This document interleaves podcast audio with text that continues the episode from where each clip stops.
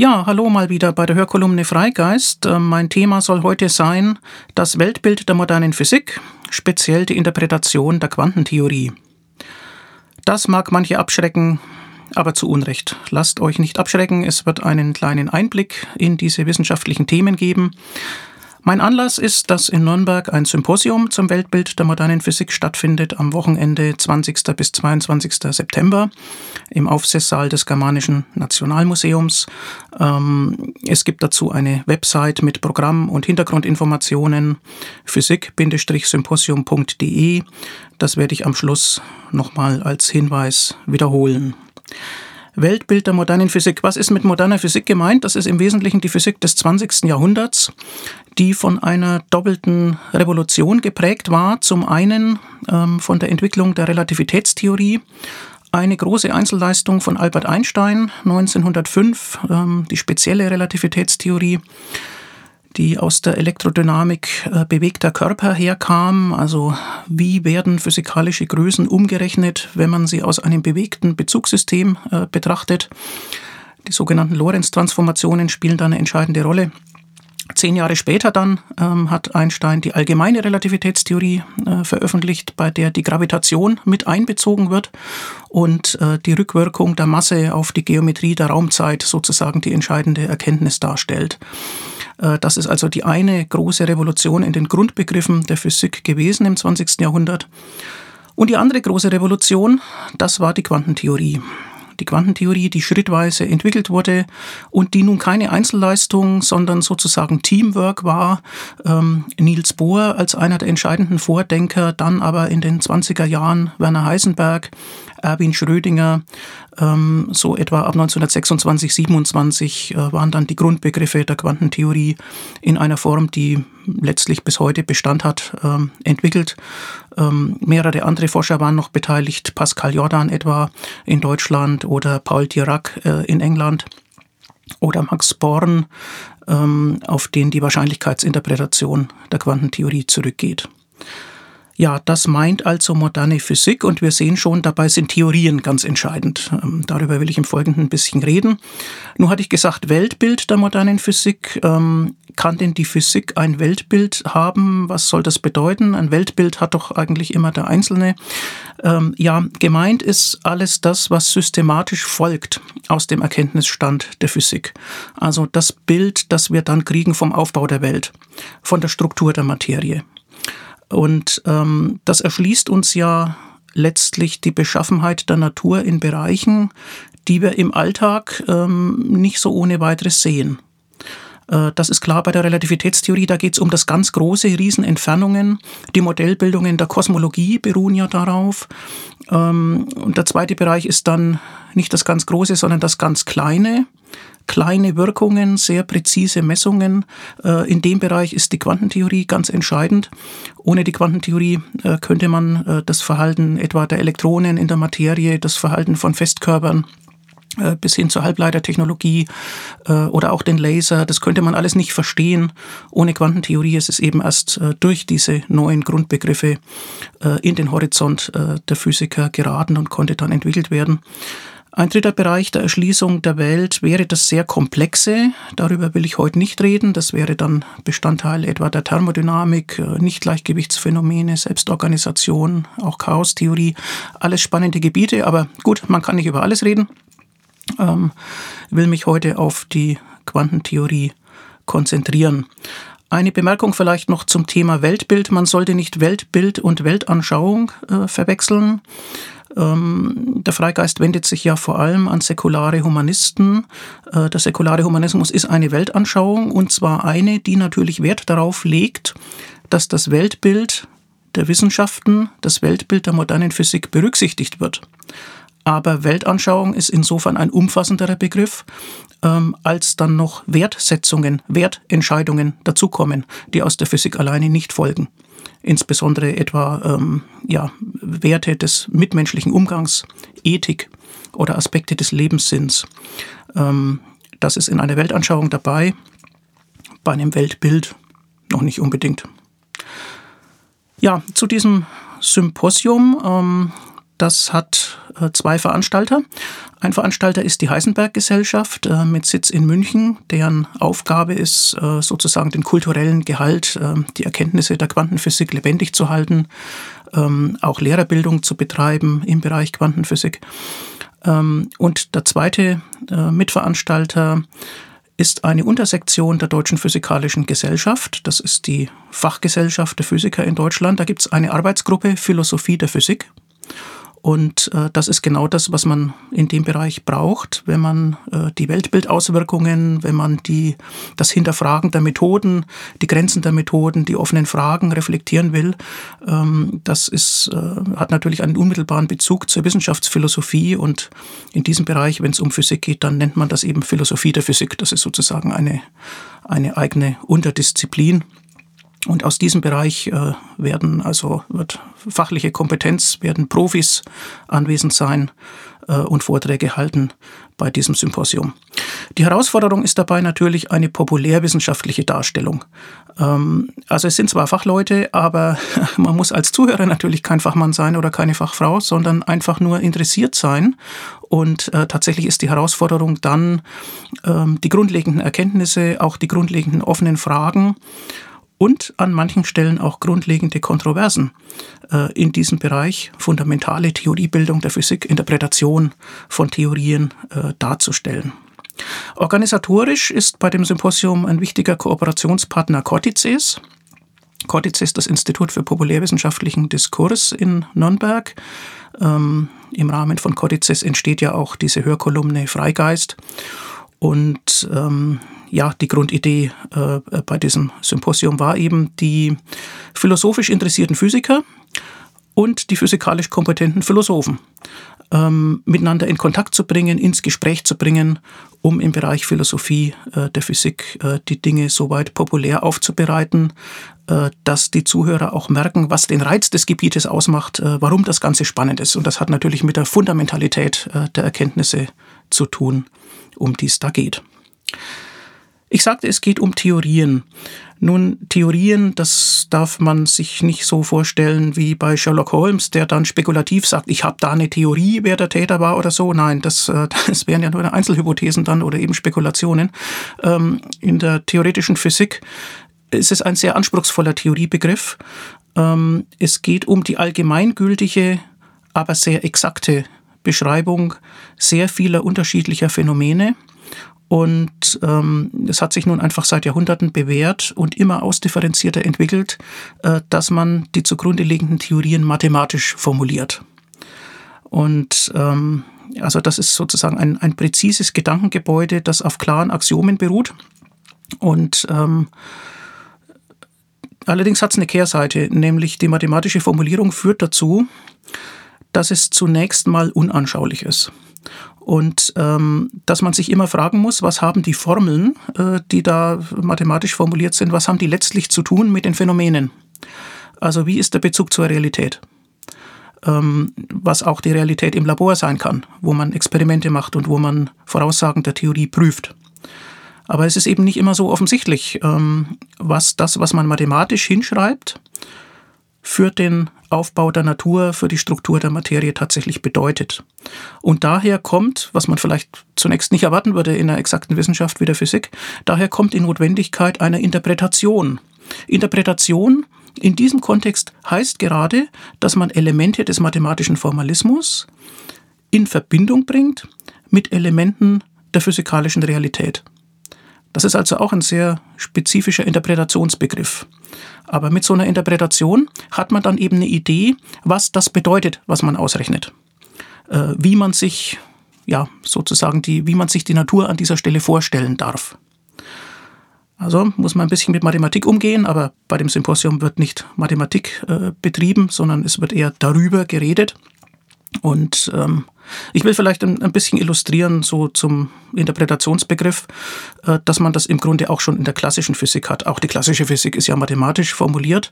Ähm, auch da muss man, manche werden sich mit Schrecken an den Schulunterricht erinnern, äh, muss man einen gewissen Sinn dafür entwickeln, was die Formel eigentlich bedeutet, die dann da steht. Also zum Beispiel p Quadrat durch 2m ist die kinetische Energie. Dabei ist p der Impuls und m die Masse. Und äh, man kann das dann an Beispielen lernen. Ähm, und äh, ich meine, diese, diese Begriffe, dass äh, kinetische Energie so beschrieben wird, das musste natürlich erst entwickelt werden. Ähm, also die nützlichen Begriffe, die müssen sich erst herausdestillieren, um zu sehen, ähm, wie man eben die Phänomene, in diesem Fall der klassischen Physik, äh, gut beschreiben kann. Und wenn man diese Begriffe dann hat, dann kann man tatsächlich äh, dafür eine Art von Anschauung entwickeln. Wenn man zum Beispiel dann nicht nur die kinetische Energie hat, sondern auch die potenzielle Energie, ein Potenzial, ähm, da kann man dann sagen, naja, das hat vielleicht die Form minus 1 durch r, wobei r ein Radius ist. So, damit ist schon gesagt, aha, es hängt nur von einem Radius ab, es hängt also offenbar nur von einem Abstand ab, nicht von der Richtung. Ah ja, es ist also offenbar etwas Isotropes. Und minus 1 durch r, wenn r sehr klein ist, das steht ja im Nenner, dann wird die Zahl sehr groß und es steht aber ein Minuszeichen davor. Und dann kann man sich überlegen, wie diese Kurve aussieht. Die sieht dann so aus, dass ähm, beim Nullpunkt das Ganze nach minus unendlich geht. Und wenn man zu größeren Werten geht, zu immer größeren, dann geht das Ganze gegen Null. Ja, minus 1 durch r, wenn ich durch was sehr Großes dividiere, kommt 0 raus. Dann stört das Minuszeichen auch nicht. Äh, das heißt, man hat so etwas ähm, wie einen Trichter, in den man reinfallen kann. Ja, der tiefste Punkt, minus unendlich, schwupp, da wäre man dann weg. Das ist beim Nullpunkt. Und ähm, wenn man weiter nach außen geht, dann, äh, dann wird's immer flacher, aber man hat sozusagen immer die Gefahr, da reinzurutschen. Also so kann man sich äh, sozusagen so ein Potenzial vorstellen. So, eine, so ein Potenzialloch, in das man reinfallen kann. Das wird mathematisch beschrieben. Ein einfaches Beispiel, aber das macht den Reiz der theoretischen Physik aus, dass man mathematische Naturbeschreibung hat. Man hat Formeln, mit denen man eine Anschauung verbindet ähm, und die dann Phänomene in der Natur beschreiben können. Dabei ist immer eine Idealisierung dabei. Deswegen funktioniert das auch mit der Mathematik so gut. Äh, man kann sagen, die, die Realität ist immer irgendwie komplizierter, gestörter, schmutziger. Da gibt's immer kleine Abweichungen von solchen Beschreibungen. Aber diese Abweichungen, die kann man ja auch wieder erforschen und kann man Stück für Stück erschließen und hinzunehmen als zusätzliche Wechselwirkungen. Und dann kommt man den tatsächlichen Phänomenen immer näher. Zurück zur Quantentheorie.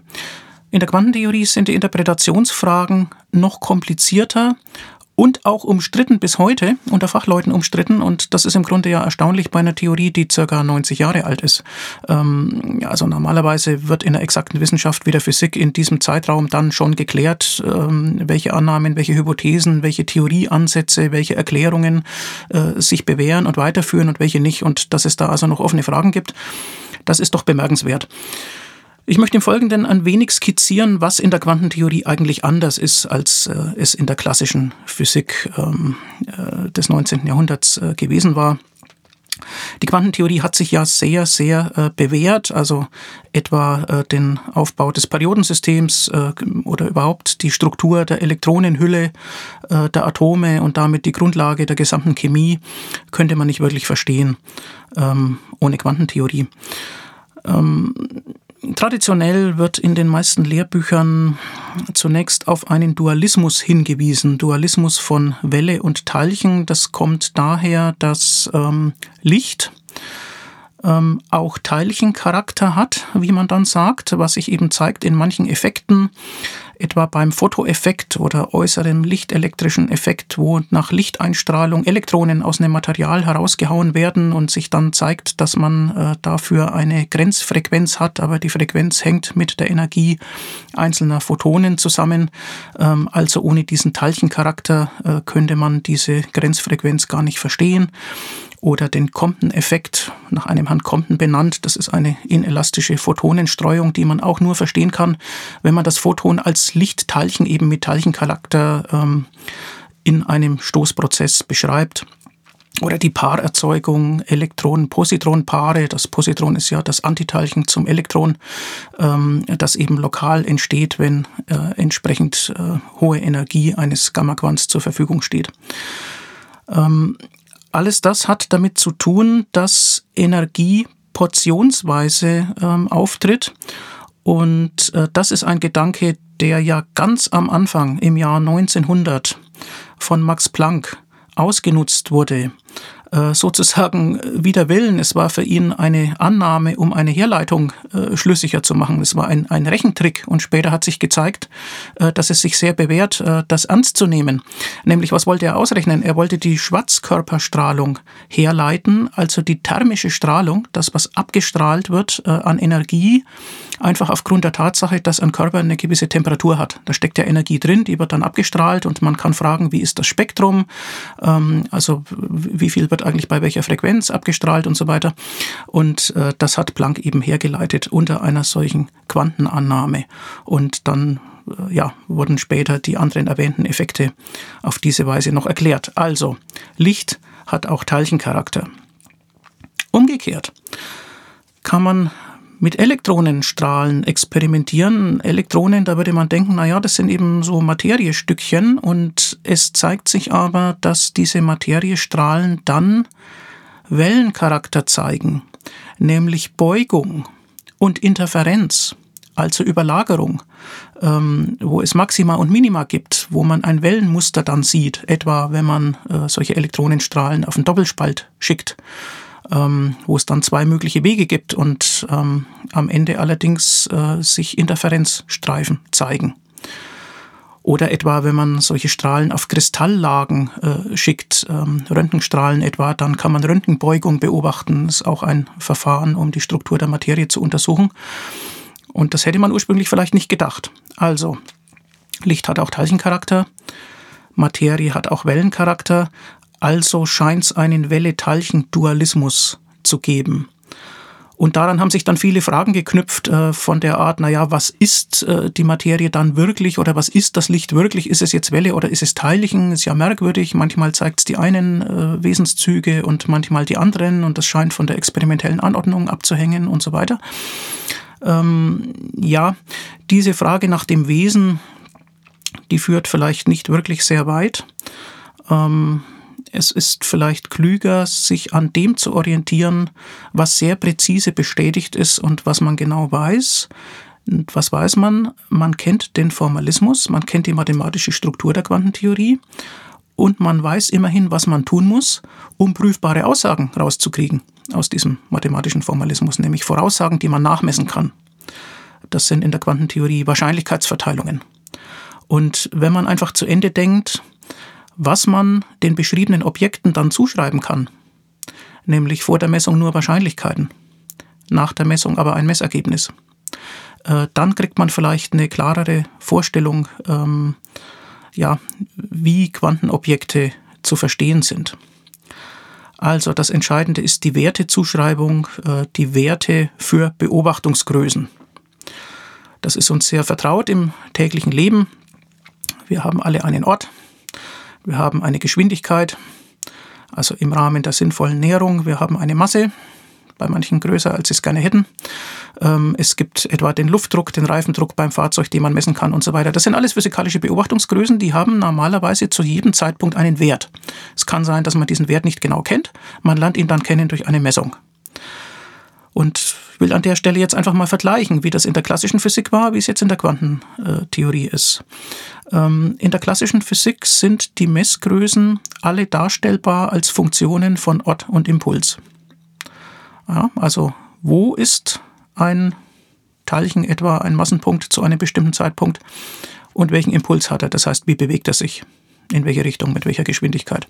Wenn man das weiß, dann kann man alles andere daraus herleiten. Äh, das ist sozusagen der reinste Fall eines Zustands. Ja, man, man gebe mir zu einem Massenpunkt Ort und Impuls. Und dann gibt es Bewegungsgleichungen. Mathematisch sind das Differentialgleichungen, die führen aus einem Anfangszustand auf eindeutige Weise zum Zustand zu einem späteren Zeitpunkt. Man kann das also vorausberechnen und dann weiß man, aha, ähm, dreieinhalb Sekunden später ist der Massenpunkt an diesem und jenem Ort und hat diesen und jenen Impuls. Und das geht eben für alle Zeitpunkte. Das ist deterministisch festgelegt. Das hat ja auch das Weltbild geprägt im 18., im 19. Jahrhundert, dieser Determinismus der klassischen Physik. Und die Theorie bewährt sich eben, wie gesagt, äh, dadurch, dass man die berechneten Werte aller Beobachtungsgrößen zu einem späteren Zeitpunkt dann experimentell überprüfen kann und dass eben alles einem deterministischen Ablauf unterliegt. Alles Funktionen von Ort und Impuls. So, und in der Quantentheorie, tja, diese Theorie, die muss man ganz neu lernen, denn da sind die Grundbegriffe ganz andere.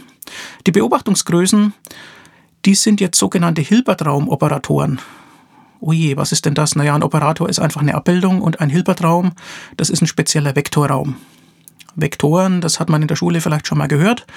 Die kann man als so Pfeile sich veranschaulichen. Die haben ähm, eine Richtung und eine Länge und die kann man aneinander hängen. Das ist dann Addieren. Und ähm, wenn man den Negativen addiert, dann ist es Subtrahieren und so weiter. Und die kann man auch mit Zahlen multiplizieren. Und wenn man alle zusammennimmt, dann ist das eben ein Vektorraum. Die Menge der Vektoren zusammen mit diesen Rechenregeln. Und so etwas ist tatsächlich ein zentraler Begriff in der Quantentheorie. Ähm, der kann beliebige Dimension haben, dieser Hilbertraum. Ja, das ist auch so eine Sache, Räume und Dimensionen. Woran denken wir da zunächst? Wir denken natürlich an den Ortsraum, in dem wir uns bewegen. Der ist immer dreidimensional. Und in der Mathematik gibt es aber eben abstraktere Räume, mit denen man ähm, genauso rechnen kann. Und die können eine beliebige Dimension haben. Das heißt, es gibt dann entsprechend mehr Richtungen, die paarweise aufeinander senkrecht stehen. Im dreidimensionalen Raum, na, wie viele Richtungen findet man, die paarweise aufeinander senkrecht stehen? Ja, eben drei. Also zwei kann man noch auf einer Ebene malen, auf einem Blatt Papier oder so. Und die dritte, die steht dann auf beiden nochmal senkrecht. Okay, und dann, wenn man jetzt aber eine vierte senkrechte Richtung, ja, wo soll die sein? Ja, die gibt es im Ortsraum eben nicht. Aber die Rechenregeln sind ganz klar. Dann hätte man eben einen vierten Basisvektor, der auf allen anderen dreien senkrecht stehen muss. Und man kann das verallgemeinern. Ähm, man kann dann sogar von unendlich dimensionalen Räumen reden und mit denen rechnen. Und das ist in der Tat der Normalfall in der Quantentheorie. Also daher kommt die Notwendigkeit zur Abstraktion, weil das eben die mathematischen Begriffe sind, die man da braucht.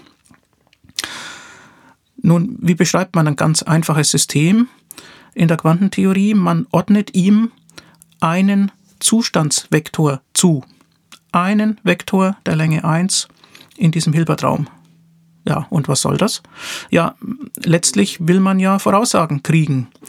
Und um Voraussagen zu kriegen, muss man wissen, wonach man fragt. Man muss also eine Beobachtungsgröße wählen. Und eine Beobachtungsgröße, klassisch war das ja eine Funktion von Otto der Impuls, ähm, das ist quantenmechanisch sowas wie die Wahl einer Basis in diesem Raum, in diesem Vektorraum, in diesem Hilbertraum. Ähm, also so paarweise aufeinander senkrecht stehende Vektoren. Ja, da gibt's ja, kann man unterschiedlich wählen. Das ist so wie, wie in Dreibein im Ortsraum. Da gibt's auch ganz unterschiedliche, die können ja gegeneinander verdreht sein. Ähm, so ist es in diesem abstrakten Raum auch. Da muss man erstmal eine wählen. Und wenn man dann so eine Basis hat, dann kann man diesen Zustandsvektor projizieren auf die verschiedenen Richtungen. Das heißt mit anderen Worten, man zerlegt den in Komponenten. Und wenn der die Länge 1 hat, dann haben die Komponenten natürlich eine Länge kleiner als 1. Kann man sich vorstellen. Und ja, warum soll man das tun? Weil es eine fundamentale Regel gibt, die besagt, wenn man die Länge einer solchen Projektion nimmt und quadriert die, dann ist das die Wahrscheinlichkeit, bei einer Messung den Wert zu finden, der mit dieser Richtung assoziiert ist. Denn die Beobachtungsgrößen, die haben ja mögliche Messwerte. Ja, eine Beobachtungsgröße, ich schaue irgendwas nach, ich kriege ein Ergebnis, einen Messwert. Ich weiß vorher nicht welchen. Aber der Formalismus der Quantentheorie sagt mir, jedem dieser möglichen Messwerte ist eine Basisrichtung in diesem Vektorraum, in diesem Hilbertraum zugeordnet. Ganz merkwürdig, ja. Das ist eine, sozusagen eine geometrische Aussage, ähm, die erlaubt, Wahrscheinlichkeiten zu bestimmen für Messwerte beliebiger physikalischer Größen. Das ist sozusagen ein, ein Blick in den Formalismus, ähm, also in, in den theoretischen Maschinenraum der Quantenphysik, äh, den ich an der Stelle verrate. Äh, da muss man also solche Vektoren projizieren und dann deren Länge betrachten und quadrieren und das sind dann Wahrscheinlichkeiten. Und diese Wahrscheinlichkeiten, die kann man nachmessen, indem man einfach ähm, ja, Quantenobjekte in denselben Zustand bringt, immer wieder und dieselbe Messgröße dann äh, misst, ja, und dann kriegt man eine Verteilung von Werten raus. Wenn man das oft macht und oft und diese ganzen Werte sammelt, dann sollte doch, wenn zum Beispiel vorausgesagt war, dass einer der Werte mit Wahrscheinlichkeit ein Drittel auftritt, dann sollte doch, wenn man das oft macht, ungefähr in ein Drittel der Durchgänge tatsächlich sich dieser Wert zeigen. Mit anderen Worten, die Häufigkeit, mit der der auftritt, die sogenannte relative Häufigkeit, ähm, die soll sich, wenn man es oft macht, der Wahrscheinlichkeit annähern. Dann war die Wahrscheinlichkeitsvoraussage offenbar richtig, dann hat man sie bestätigt. Ja, und so ist es auch. Ähm, das ist jetzt in relativ einfachen Worten gesagt. Das kann man eben für ganz unterschiedliche Messgrößen machen. Das Prinzip ist immer das gleiche. Ähm, man macht solche Vektorenzerlegungen, bestimmt daraus die Wahrscheinlichkeiten und kann dann prüfen, ob das denn die richtige Wahrscheinlichkeit war. Diese Regel, ähm, Wahrscheinlichkeiten zu bestimmen, überhaupt zu erkennen, dass das Wahrscheinlichkeiten sind, die die Theorie voraussagt. Das war ein Verdienst von Max Born, äh, deswegen nennt man das die Bornsche Regel. Ja, man sieht schon, ähm, was man da an Mathematik braucht. Man kann Vektorrechnung brauchen. Man braucht natürlich Wahrscheinlichkeitsrechnung. Ja, beides sind Sachen, die an der Schule ja vorkommen. Ähm, und es kommen dann auch Funktionen vor, Analysis und so. Also tatsächlich die, die drei Gebiete, die im Oberstufenunterricht äh, der Schule vorkommen, die sind alle relevant ähm, für die Quantentheorie in etwas anderer Weise. Also an der Schule wird dann Wahrscheinlichkeitstheorie oft gelehrt, indem man irgendwelche ähm, Kugeln aus Urnen zieht und die dann äh, zurücklegt oder nicht zurücklegt und dann irgendwie gefragt wird, ähm, was die Wahrscheinlichkeit ist, dass wenn irgendwie 15 Kugeln drin waren, von denen acht schwarz sind und man hat dreimal gezogen mit zurücklegen, dass man dann mindestens fünf schwarze in der Hand hat oder so. Abiturienten können sowas ausrechnen oder naja, manche können es ausrechnen. Aber ähm, diese Grundbegriffe, die sind alle relevant für die moderne Physik.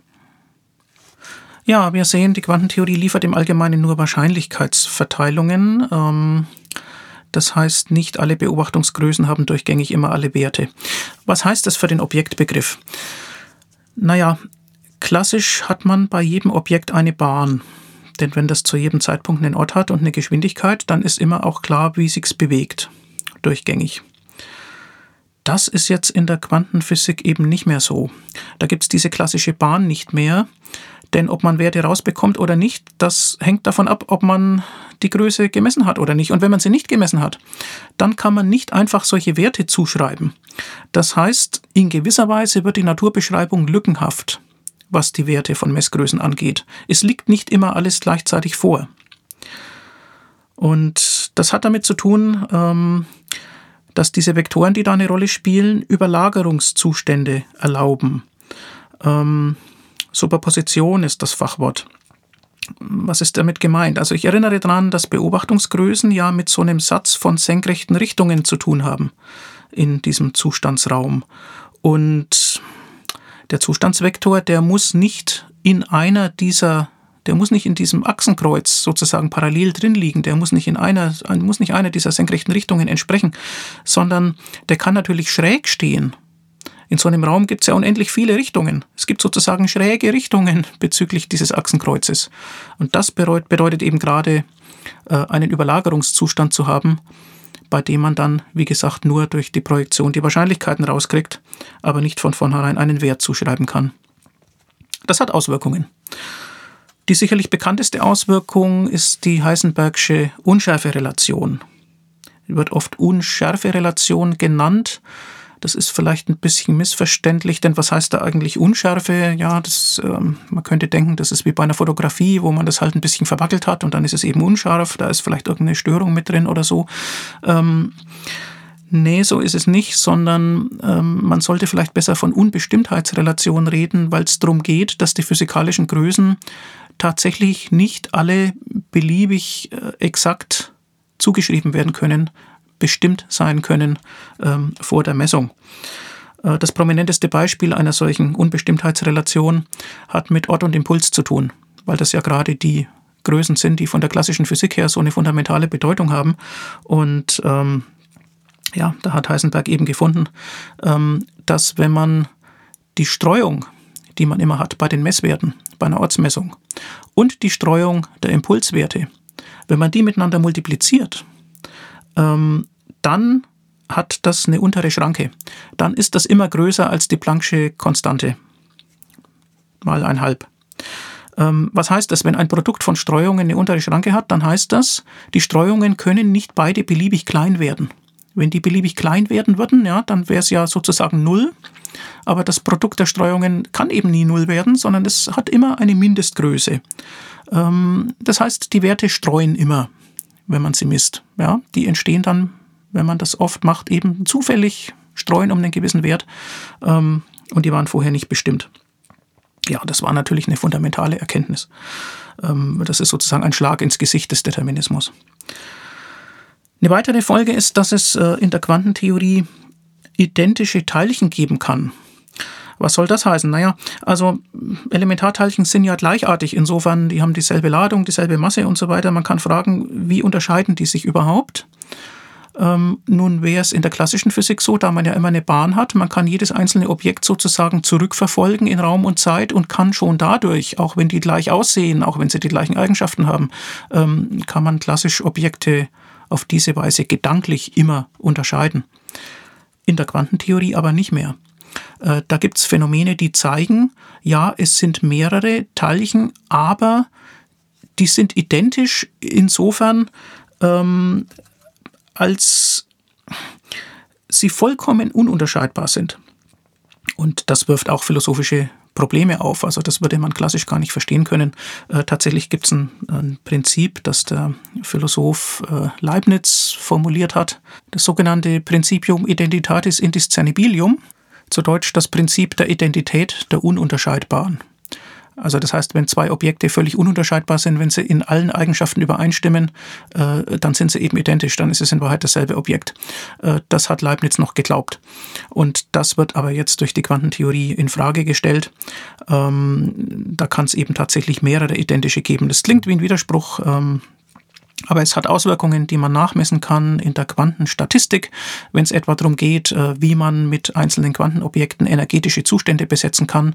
Ähm, dann würde man klassisch sagen, naja, es ist ein Unterschied, ob das Teilchen 1 auf Energieniveau 1 ist und das Teilchen 2 auf Energieniveau 2 oder umgekehrt, das Teilchen 1 auf Energieniveau 2, das Teilchen 2 auf Energieniveau 1. Äh, und quantenmechanisch würde man nur sagen können, naja, eins ist auf Niveau 1 und ein anderes ist auf Niveau 2. So, und diese beiden Fälle, die man klassisch unterscheidet, die werden quantenmechanisch gar nicht mehr unterschieden. Und das wirkt sich dann eben aus auf Verteilungen und so weiter. Also alles spannende Dinge. Quantenphysik hat Auswirkungen. Und ja, ich will vielleicht nur zum Abschluss noch auf ein ganz spezielles Problem hinweisen, ähm, das die Theoretiker im Quantenbereich beschäftigt äh, seit Jahrzehnten, das auch völlig umstritten ist, nämlich das sogenannte Messproblem der Quantentheorie. Ja, worum geht es dabei? Ähm, die zentrale Frage ist, wie ändert sich eigentlich der Zustandsvektor, den wir kennengelernt haben, im Lauf der Zeit? Ähm, es ist so, solange keine Messung stattfindet, gibt es eine Gleichung, die das beschreibt. Die Schrödinger-Gleichung, ganz bekannt. Ähm, die sagt, dass sich dieser Vektor stetig ändert, kontinuierlich mit der Zeit und dass er dabei seine Länge nicht ändert. Der hat ja immer die Länge 1. Ähm, das ist auch notwendig, damit die Wahrscheinlichkeiten für alle Messwerte bei einer gegebenen Beobachtungsgröße sich immer zu 1 summieren. Denn irgendeinen Wert wird man finden. Ähm, deswegen muss die Summe aller Wahrscheinlichkeiten 1 ergeben. Und das hat dann eben die Auswirkung, dass dieser Vektor immer die Länge 1 hat. Okay, solange keine Messung stattfindet. Wenn aber eine Messung stattfindet, und das haben wir ja gesehen, dann wird projiziert. Das heißt, dann ändert sich dieser Vektor unstetig, abrupt.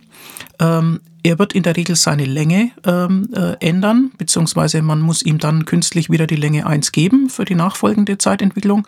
Und er wird vor allem unstetig auch seine Richtung ändern durch die Projektion. Und jetzt ist die Frage, was haben denn diese beiden Zeitentwicklungen miteinander zu tun? Also bei einer derart fundamentalen Theorie wie bei der Quantentheorie würde man ja erwarten, äh, dass wenn man Systeme beschreibt und wenn man Voraussagen macht und man äh, in Gleichungen sagen kann, ähm, wie sich der Zustand im Laufe der Zeit weiterentwickelt, dass das dann bitte schön auf eindeutige Weise geschehen soll und dass man nicht sozusagen die Auswahl hat zwischen zwei verschiedenen Prozeduren, ähm, äh, einer stetigen, kontinuierlichen und einer unstetigen, äh, die den Zustand äh, radikal ändern kann. Naja, und dann ist eben die Frage, lässt sich vielleicht, äh, wenn man den Beschreibungsrahmen erweitert, eine der beiden Zeitentwicklungen auf die andere zurückführen? Würde man vielleicht erwarten, denn was heißt eigentlich Messung? Das heißt ja letztlich auch nur ein materieller Eingriff ähm, mit einem Messapparat, also etwas, was man vielleicht auch wieder quantentheoretisch beschreiben können sollte. Und genau diese Frage lässt sich eines auf das andere zurückführen bei diesen zwei Zeitentwicklungen. Wie verhalten sich die beiden zueinander?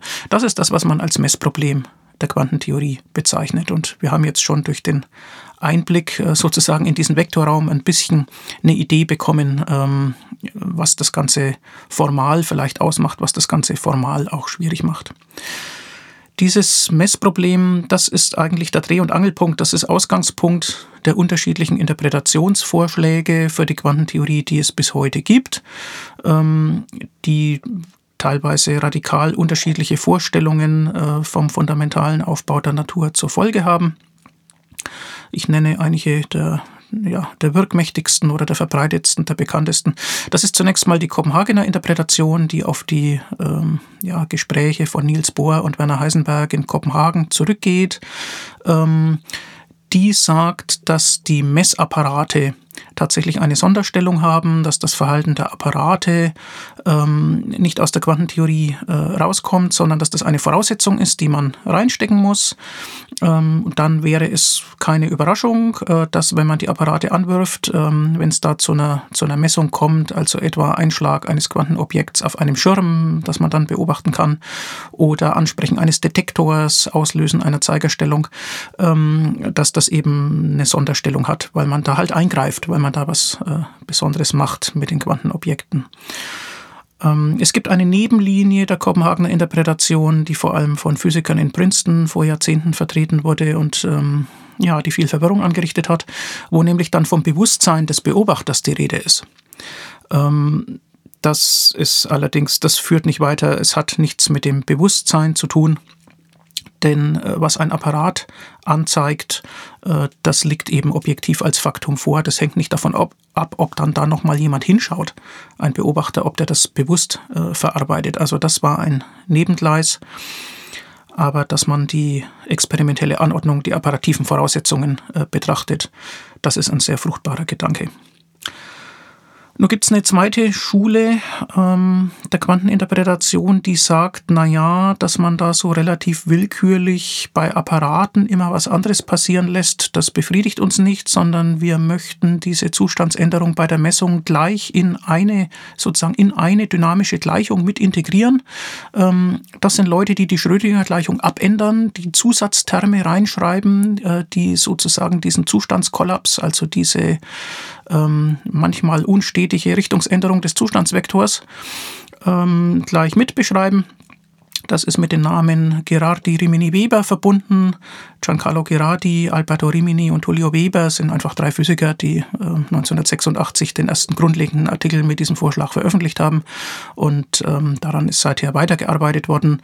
Mathematisch sehr interessant, ähm, allerdings sehr ad hoc gestrickt. Man postuliert einfach einen stochastischen Mechanismus und äh, der ist nicht nachgewiesen. Da gibt es einen freien Parameter, der wird in den Theorievorschlägen immer so angepasst, äh, dass er gerade noch nicht widerlegt ist experimentell. Also das ist ähm, ein bisschen Glaubenssache beim jetzigen äh, Zustand der Physik, ob man darauf setzt. Ich verhehle nicht, ich würde es nicht tun. Ähm, ein dritter ganz anderer Vorschlag ist die Bohmsche Mechanik. Die Bohmsche Mechanik ändert auch den Formalismus der Quantentheorie, ergänzt ihn. Mm, es gibt zusätzlich zur Schrödinger-Gleichung dann tatsächlich noch Ortsfreiheitsgrade, also eine Wiedereinführung von Trajektorien wie in der klassischen Physik. Ähm, und die Motivation dazu ist auch, dass man ähm, naja, dass man eine ähnliche Ontologie hat, äh, dass man sich die Natur also wieder vorstellen darf, ähm, als aus äh, kleinen Bausteinen zusammengesetzt, die jeweils ihren Ort haben. Aber man muss dafür einen Preis bezahlen. Äh, diese Trajektorien, die verhalten sich eben anders als in der klassischen Physik. Ist ja klar, die Quantentheorie macht ja andere Voraussagen, die müssen ja dann da auch wieder rauskommen. Ähm, und äh, das Ganze hat also dann ähm, hat nicht lokale Auswirkungen. Ja, das heißt, man muss Wirkungen postulieren, die sich schneller ausbreiten als das Licht, was es sonst in der Physik nirgends gibt. Äh, das wird an dieser Stelle aber der Natur unterstellt. Äh, das ist also auch ein spezieller Vorschlag, der nach wie vor seine Vertreter hat. Dann gibt es äh, sehr prominent, weil sehr spektakulär, seit einigen Jahrzehnten ähm, arriviert, äh, merkwürdigerweise, also etabliert äh, auch bei Fachleuten, die Hypothese des Multiversums, also die Annahme, dass es tatsächlich viele verschiedene Welten gibt. Ähm, das hat eine wesentliche gedankliche Wurzel auch in diesem Messproblem. Ähm, denn wenn am Ende das, was die Quantentheorie sagt, ein Überlagerungszustand ist und man aus der Quantenbeschreibung nicht rausbekommt, dass bei einer einzelnen Versuchsdurchführung tatsächlich ein Wert als Faktum gefunden wurde, dann könnte man ja sagen, ja, alles, was eine Wahrscheinlichkeit größer Null hat, das ist alles irgendwo realisiert worden, aber nicht alles in unserer Welt, sondern auch in anderen Welten. Und wir sehen in unserer Welt eben nur einen äh, der möglichen Messwerte, aber die anderen in, in den anderen Welten sehen mit den entsprechenden Häufigkeiten die anderen Messwerte. Naja, und dann kann man fragen, ist das wissenschaftstheoretisch eigentlich zulässig, dass man über Welten redet, die empirisch gar nicht, ja, die uns gar nicht äh, gegeben sind? Ähm, was soll das eigentlich? Also die Quantentheorie wurde ja äh, aufgrund von Phänomenen in unserer Welt entwickelt. Ähm, und darf man derart weitgehend äh, spekulieren? Ähm, ist das dann überhaupt prüfbar? Was, was heißt dann da eigentlich relative Häufigkeit in Welten, die uns gar nicht zugänglich sind? Ähm, und außerdem verwechselt man auf die Weise nicht einfach möglich mit wirklich. Ja, die Wahrscheinlichkeitsvoraussagen handeln von möglichen Messwerten, aber bei den viele Weltenbeschreibungen sind diese in unserer Welt nicht realisierten, aber möglichen, dann plötzlich wirklich, aber eben woanders. Löst das wirklich ein Problem? Oder ist das nicht einfach nur eine Sprechweise, die dann mit einer völlig überzogenen Vorstellung äh, beladen wird? So etwas kann man wissenschaftstheoretisch diskutieren. Und äh, das sind eben alles spannende Dinge, die letztlich ähm, ihren Ursprung haben in der Struktur, in der am, ja, am Ende mathematisch formulierbaren äh, Struktur der Quantentheorie. Wenn man sich eine Meinung bilden will zu diesem Interpretationsstreit und damit auch äh, dem Aufbau der Materie, ähm, dem Aufbau der Natur näher kommen will, äh, dann, das wollte ich ein bisschen illustrieren, dann ist es einfach hilfreich, wenn man sich äh, gründlich mit der Theorie beschäftigt, ähm, wenn man da gewisse Einblicke gewinnt. Denn ansonsten äh, kann man die Vertreter der verschiedenen Interpretationsschulen ja nur anhören, ja, den einen wie den anderen und hat gar keine Maßstäbe, um selber zu beurteilen, ähm, welcher da vielleicht recht haben könnte. Ja, dann kommt man in eine Lage, die mich an einen fränkischen Haiku erinnert. Der geht so. Der A sagt der Su, der andere sagt der Su, jetzt was ich nimmer weiter. Also Hochdeutsch, der eine sagt so, der andere sagt so, jetzt weiß ich nicht mehr weiter. Ich hoffe, dass die Besucher unseres Physiksymposiums dann hinterher doch ein wenig weiter wissen ähm, und die Fachleute zu diesen spannenden Themen dann reden hören. Ich wiederhole nochmal die Daten. 20. bis 22. September 2019 im Aufsichtssaal des Germanischen Nationalmuseums in Nürnberg. Das Symposium trägt den Titel Unbestimmt und relativ? Fragezeichen. Das Weltbild der modernen Physik. Cortices ist Mitveranstalter und die zentrale Homepage ist physik-symposium.de. Zum Titel noch unbestimmt. Ja, in der Quantentheorie gibt es Unbestimmtheit. Aber das heißt nicht, dass alles irgendwie unbestimmt oder verwaschen sei, sondern es sind sehr präzise, empirisch prüfbare Wahrscheinlichkeitsvoraussagen, die uns die Grundstruktur der Materie erschließen. Und relativ, das auch im Titel ist, ja, relativ insofern, als die Relativitätstheorie präzise Regeln formuliert, wie physikalische Beschreibungen umzurechnen sind, wenn man das Bezugssystem wechselt. Das ist gemeint. Es ist nicht etwa gemeint, dass alles irgendwie relativ ist. Naja, so viel für heute. Danke fürs Zuhören, auch wenn es stellenweise vielleicht anstrengend war. Ich hoffe, es sind Bilder im Kopf der Zuhörer entstanden. Physik mag schwierig sein, aber es lohnt sich und es ist die Wissenschaft, die uns am verlässlichsten Einblick in den Aufbau der Welt verschafft. Bis zum nächsten Mal. Tschüss.